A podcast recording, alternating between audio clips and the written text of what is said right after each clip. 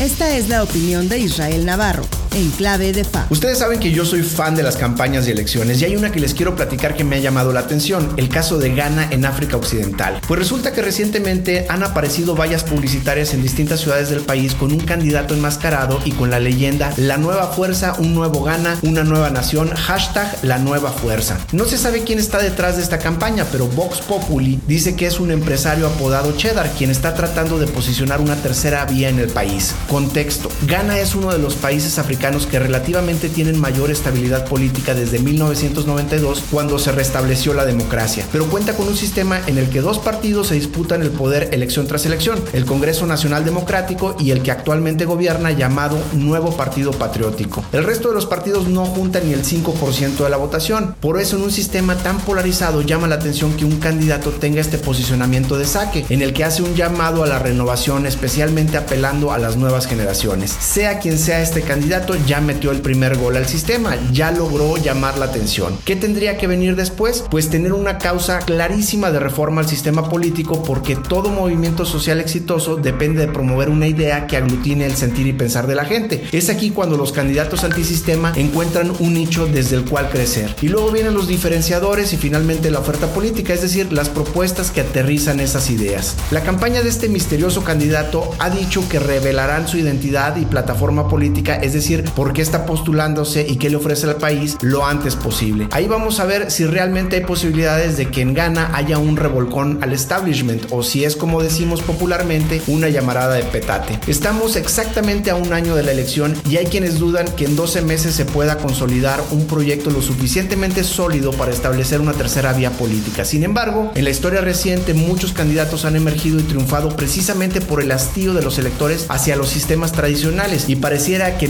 más radicales las posturas en contra de la clase política gobernante, más probabilidades tiene de crecer. Veremos si la nueva fuerza que promete el candidato enmascarado alcanza a llenar las expectativas de cambio de la población ganesa. Al tiempo, yo soy Israel Navarro y les recuerdo mi Twitter, arroba Navarro Israel. Nos escuchamos a la próxima.